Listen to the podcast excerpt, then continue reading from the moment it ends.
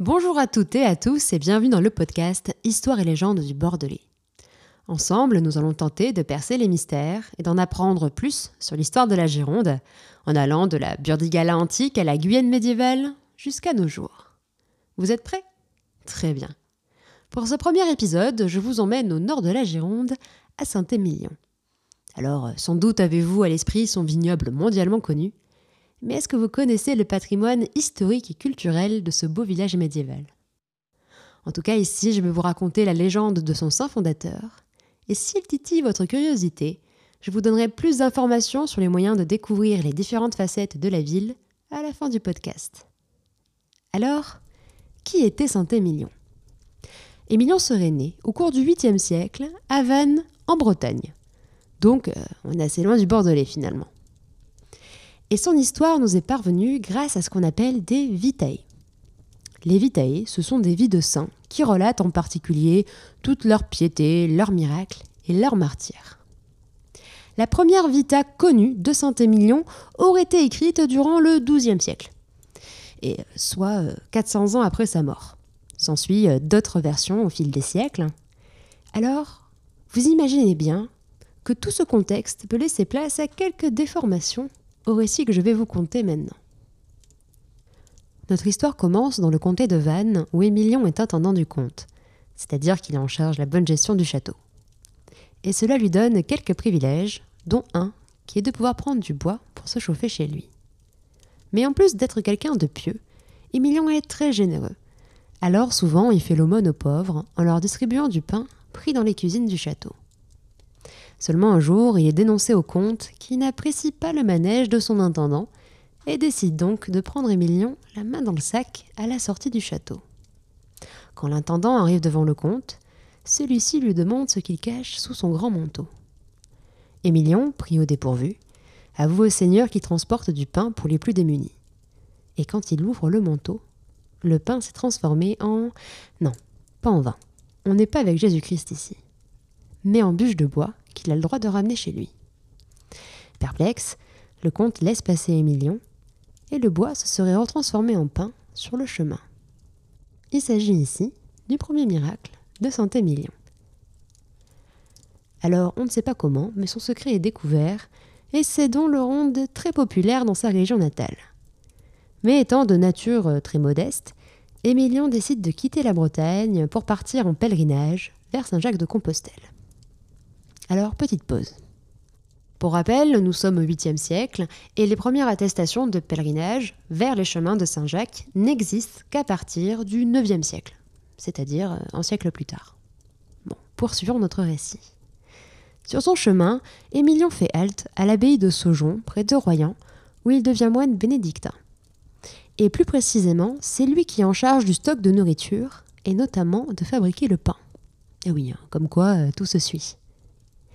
Mais un jour, des moines jaloux de ses dons lui volent sa pelle de boulanger.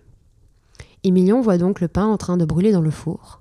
Il va alors le chercher lui-même à l'intérieur, et il en sortira indemne.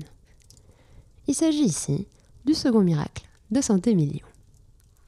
Après cet événement, il devient un peu la superstar de l'abbaye, ce qui attire de plus en plus de pèlerins. Et euh, toujours aussi modeste, Émilion décide de quitter la communauté pour poursuivre son pèlerinage. Il descend toujours vers le sud pour arriver vers l'an 750 dans une région appelée alors Las Cumbas, qui représente l'actuelle région où se trouve le village de Saint-Émilion. À savoir que la topographie de la Gironde, c'est-à-dire son relief, son paysage, est fortement marquée par un grand plateau calcaire, et encore durant le haut Moyen Âge par une vaste forêt. Imaginez donc qu'à ce moment, Émilion se trouve au bord du plateau, dans un endroit qui forme un amphithéâtre naturel entouré de bois. D'ailleurs, le plateau fourmille de cavités appelées des combes, las cumbas. C'est pourquoi notre saint est aussi appelé Émilion de Combes, puisque selon la légende, il décide de vivre en ermite dans l'une de ces grottes durant 17 ans. Il y fait jaillir une source et se lie d'amitié avec des oiseaux qui apparemment mangent dans le creux de sa main. Oui, ça fait un peu Blanche-Neige dit comme ça, mais des saints amis des animaux, ce n'est pas si original. Poursuivons. Un jour, une femme aveugle vient à la rencontre d'Émilion. Il prend alors de l'eau de la source, réalise un signe de croix sur le front de la femme, qui retrouve immédiatement la vue. Voici le troisième miracle de Saint-Émilion. Alors, toujours selon les Vitae, ces miracles auraient attiré auprès de lui de nombreux disciples qui, à sa mort, vers 767, décident de fonder une première communauté religieuse autour de sa grotte, et qui serait à l'origine de la fondation de la ville en son honneur. Une ville qui ne cesse de se développer durant le Moyen Âge grâce à trois grandes richesses. Le vin, la pierre, mais surtout la religion à travers les pèlerinages qui font de la ville une étape importante du second chemin vers Saint-Jacques de Compostelle. J'en ai fini avec cette légende de Saint-Émilion, qui n'en est pas officiellement un d'ailleurs. Et oui, il n'a jamais été canonisé par l'Église catholique, mais par ce qu'on appelle la vox populi, c'est-à-dire la voix du peuple. La population et les religieux locaux croyaient tellement en son esprit de sainteté qu'ils l'ont élevé au rang de saint. Finalement, on comprend que cette légende est profondément liée à l'histoire de la ville, et ce n'est peut-être pas qu'une simple coïncidence. En effet, le XIe et XIIe siècle voient un grand essor des récits hagiographiques, c'est-à-dire des vies de saints. Ces vitae ont bien entendu un intérêt spirituel, mais aussi un peu marketing puisque leur objectif est aussi de créer un engouement des fidèles autour des reliques des saints, afin de développer les pèlerinages dans leur sanctuaire. Et qui dit pèlerinage dit source de revenus pour les communautés religieuses liées au sanctuaire, mais aussi pour les commerces des alentours. Et oui, hein, il faut bien les loger, les nourrir, ces pèlerins. On peut alors penser que l'écriture de la Vita de Saint-Émilion a aussi pour objectif de développer le pèlerinage dans la ville, en sachant qu'au même siècle, et creuser une église souterraine afin d'accueillir plus de fidèles et bien sûr de les impressionner.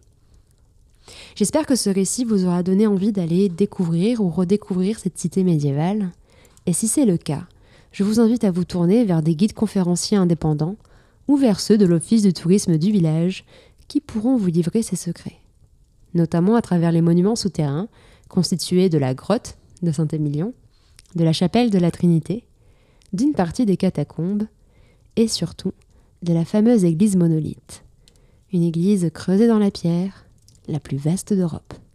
Mais ça, c'est une autre histoire. Ici s'achève le premier épisode d'Histoire et légendes du Bordelais. J'espère qu'il vous aura plu et vous dis à très bientôt.